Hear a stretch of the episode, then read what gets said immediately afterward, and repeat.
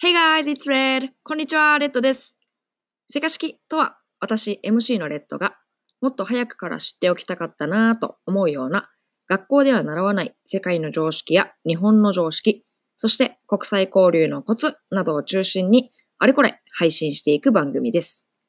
それでは、Let's get started!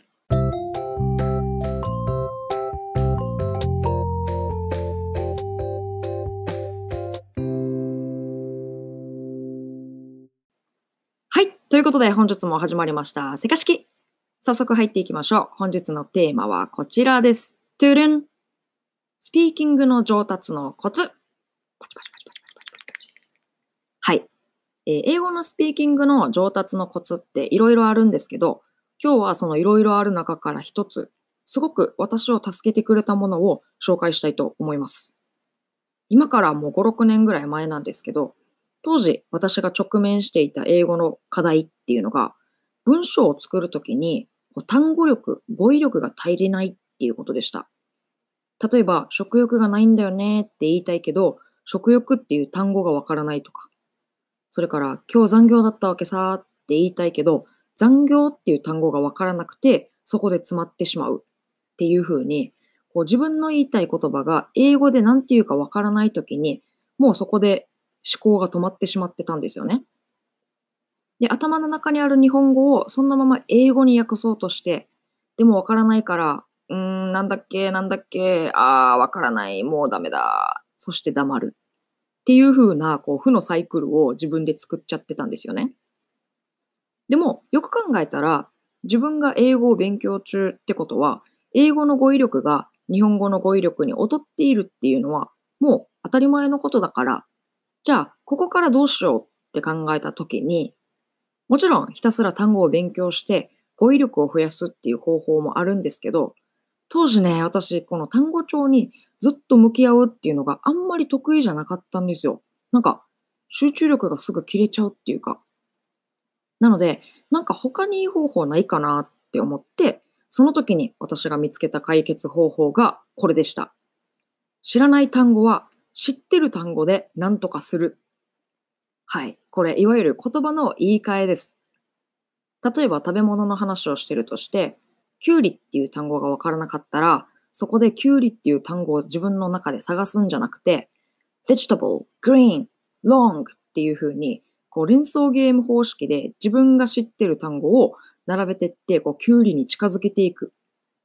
それから趣味の話とかで、例えば何か楽器弾くの？っって聞きたいときに、楽器って単語がわからなかったとしたら、楽器を一生懸命思い出そうとするんじゃなくて、もうね、Do you play the piano? Do you play the violin? Do you play the guitar? って、一個一個聞いてっちゃえみたいな感じで、とにかく自分の中にある知ってる単語をどんどん言って会話をつないでいくっていう方式に切り替えたんですね。で、これを少しずつ練習していくにつれて、さっきみたいに食欲がないって言いたいけど、食欲って単語がわかんないなーって時は、I don't wanna eat anything っていう風に何も食べたくないって言っちゃえばイコール食欲がないっていう意味になるから、食欲って言葉は使ってないけど、まあこれで OK でしょう。みたいなところまで言い換えができるようになっていきました。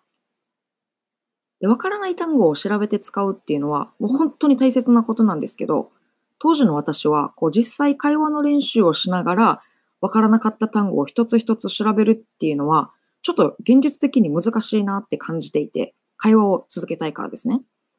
だから、この方法に切り替えて、スピーキングの練習をし始めたときに、自分の中で、この、その場で何とかする力っていうのが育っていくのを感じられるようになりました。で、言葉を言い換えるだけでしょっていうと簡単に聞こえるんですけど、これね、結構頭のトレーニングが必要で、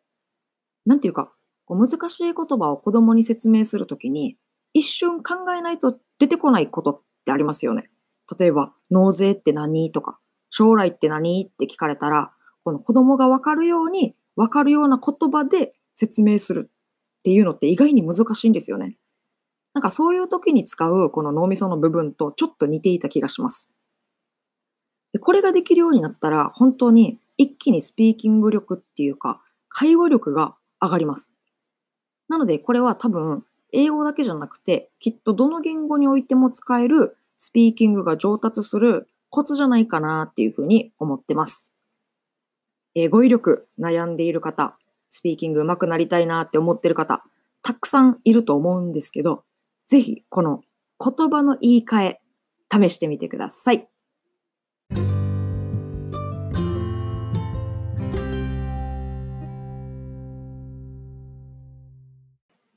ということで本日はスピーキングの上達のコツでした。いかがでしたでしょうか？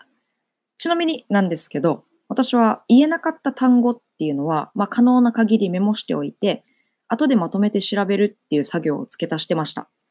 で、これ言うと、結局調べるんかいって感じですけど、でもまあ調べないと語彙力自体はね、伸びていかないので、そこはもうしょうがない。でも私の場合は、こう一回言葉の言い換えで練習した単語たちっていうのは、単語帳だけで勉強するよりも、スッと頭に入ってきたような気がします。ということで、今日は私が一皮向けた時のスピーキングの上達のコツでした。せかしきでは番組へのコメント、質問お待ちしています。宛先はメールアドレスローマ字の小文字で sekashiki.gmail.com せかしき .gmail.com です。公式インスタグラムもありますので、フォローお願いします。それではまた次のエピソードでお会いしましょう。See you next week!